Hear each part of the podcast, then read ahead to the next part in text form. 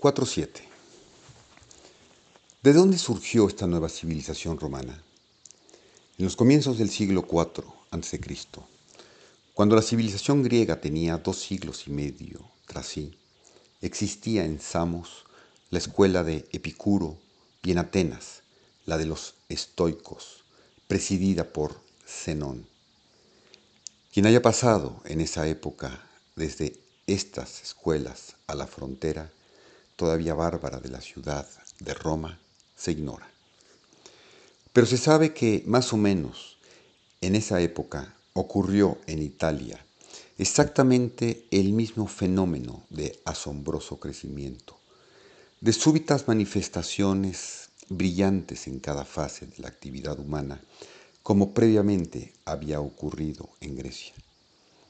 Y se sabe también que esta nueva civilización romana, desde sus más tempranos días hasta su devastación por los hunos y los vándalos, 800 años después, estuvo informada por las ideas gemelas del epicureísmo y el estoicismo. Y sin embargo, la esencia de esta cultura romana era bien diferente de la griega. Sus monumentos no fueron templos, sino caminos y acueductos. Y, y su instrumento de expansión no fue la filosofía, sino las legiones que marcharon por esos caminos. Atrajo a los hombres no por la influencia del arte o del pensamiento, sino por la de la ley y el orden.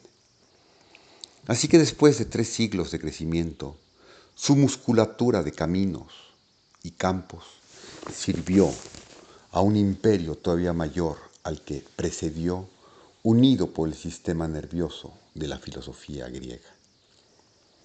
Fue entonces, en este momento de su madurez, que se concibió en el mundo romano un hombre a quien conocemos históricamente por Jesús Cristo, y que de acuerdo con el relato, en una actividad de pocos años, no solo fincaron sus seguidores los cimientos de la siguiente civilización, sino que establecieron una cierta forma o ideal hereditaria para tres o cuatro generaciones de culturas sucesivas.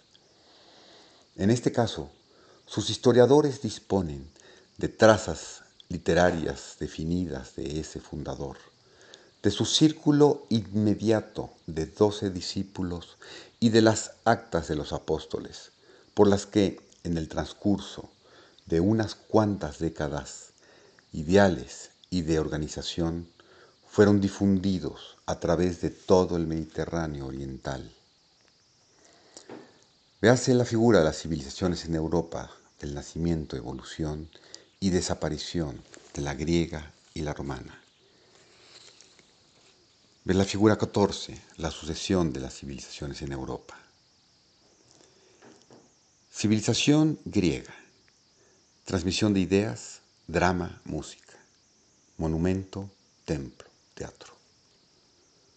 Romana, su transmisión de ideas, código y leyes. Monumento, carreteras y acueductos. Cristiana primitiva, transmisión de ideas, predicación. Monumento, el Nuevo Testamento. Cristiana monástica, transmisión de ideas, manuscritos iluminados, monumento, monasterio, abadía. Cristiana medieval, transmisión, ritual o escultura, catedral o iglesia, monumento. Renacentista, transmisión de ideas, Libros impresos, pintura. Monumento, universidad, escuela. Sintética, radio, cine, cinema, fax, internet, aparatos electromagnéticos. La civilización cristiana primitiva tuvo su centro de gravedad en un nivel más sutil. Su mayor monumento no fue ni el camino ni el templo, sino un libro, el Nuevo Testamento. Y en sus primeras etapas creció y estuvo unido no por un sistema artístico político, sino por uno metafísico de extraordinario refinamiento. Por así decirlo, su centro de gravedad quedó más cerca de su alma que en cualquiera de sus predecesores. Más aún, en este caso, el cuerpo material de la civilización también creció de acuerdo con las mismas leyes y desde las siete iglesias en Asia del siglo I, y alcanzó a su vez madurez imperial en el reconocimiento de la cristiandad como dogma oficial del imperio romano alrededor del año 32 después de Cristo. La civilización cristiana abrazó al mundo, declinó y degeneró, degeneró 800 años después de su concepción. El papado, su expresión temporal más alta, fue objeto de regateo comercial en el mercado romano. Así murió la civilización cristiana primitiva, pero ya en 529, un hombre que fue quizás su producto más alto, San Benedicto, había fundado en Monte Cassino un convento donde, con un pequeño círculo cerrado de hombres, en donde todo fue reconstruido, todo fue hecho una vez más, desde el principio de una forma nueva, apta para una nueva edad, fue el renacimiento de la segunda civilización cristiana o monástica. No se traza con mayor detalle este nacimiento de una civilización partiendo del cuerpo de otra. La cristiana medieval, derivada de la cristiana monástica. El renacimiento desprendido de la medieval, la nueva civilización sin nombre del futuro, deriva de la del renacimiento. No se puede ver más que, en principio, que esta nueva concepción fue prohijada por una influencia vitalizadora proveniente de alguna cultura bien extraña, la medieval, por un nuevo conocimiento, la del mundo árabe. El renacimiento por los sabios expulsados de la civilización bizantina a la caída de Constantinopla. La nueva civilización de nuestros días por la difusión de la antigua sabiduría procedente de la India y del Tíbet. Todo lo que se puede ver con certidumbre es que, para aquellos involucrados, el nacimiento de una nueva civilización debe haber significado una y otra vez en la historia que todo, que todo tenía que ser reconstruido, todo tiene que hacerse nuevamente desde el principio en una nueva forma, apropiada a la novedad. Mirando hacia atrás, desde este punto de vista, sobre todo la pendiente de la historia, se puede ver que cada nuevo comienzo no era en realidad sino un tremendo esfuerzo para proseguir. No había principio, sino solo y sin más que una afirmación y continuación de la vida en la tierra.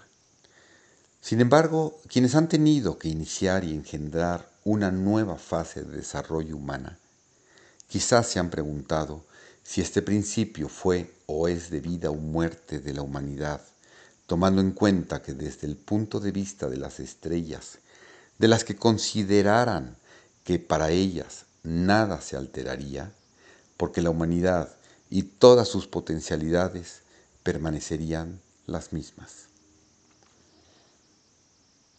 Cuando se contempla con más objetividad esta secuencia o pendiente de las civilizaciones o de los pueblos, surgen varios hechos extraños. En primer lugar, encontramos que más o menos los mismos elementos raciales están incorporados, ora en el cuerpo de una cultura de cierto tipo, ora en el de una cultura, basada en capacidades, ideales y comprensiones absolutamente diferentes. Durante la mayor parte de estos dos milenios, las actuales razas de Europa han permanecido notablemente invariables y todavía continúan distinguiéndose neta y claramente entre sí en nuestros días debido a la desbordante migración. Y sin embargo, este mismo material, esta misma aglomeración de células, podía formar civilizaciones o pueblos de diferentes y extraordinarios contrastes, empezando todo de nuevo. Casi pareciera que estos diferentes pueblos o civilizaciones expresan ya el dominio de una o de otra función de su cuerpo mayor, como sucedió en el mundo griego, que fue en la mente donde tuvo su ascendiente, en el romano en su función motriz que se expresó en un interminable marchar y construir, y en el cristianismo y en el cristiano medioevo en cierta emoción mística especial. La calidad de cada una de estas civilizaciones corresponde ciertamente al tipo psicofísico y a la capacidad de la raza que la patrocina. Una civilización fue concebida por los griegos, otra por los romanos, una tercera por los franceses y una cuarta nuevamente por los italianos. Pero muy pronto todas las otras razas de la familia europea se encuentran imitando, con más o menos éxito el ejemplo del líder y visto en una escala de siglos, el empeño principal de todo el continente parece cambiar del pensamiento al trabajo, al arte, al misticismo en forma muy extraordinaria e inexplicable.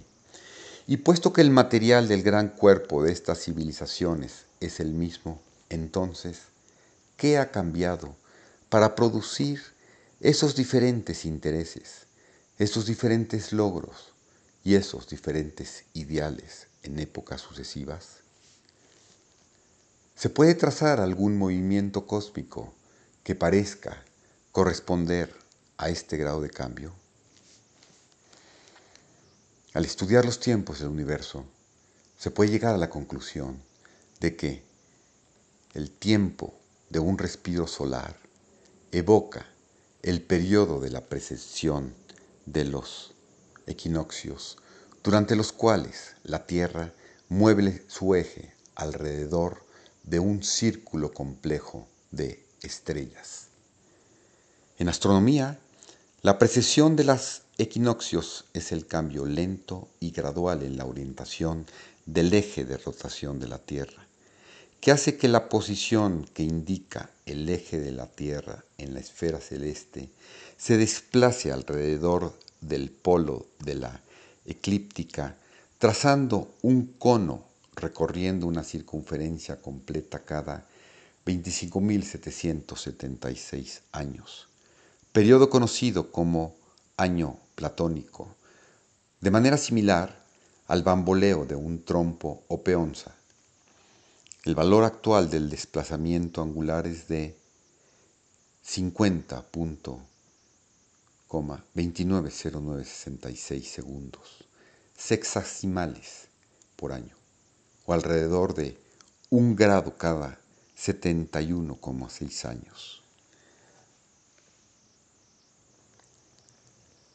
El efecto de este movimiento es que la posición del Sol en el equinoccio primaveral pasa gradualmente a través de todo el ciclo del zodiaco y se regresa a la posición original solo después de 25.756 años.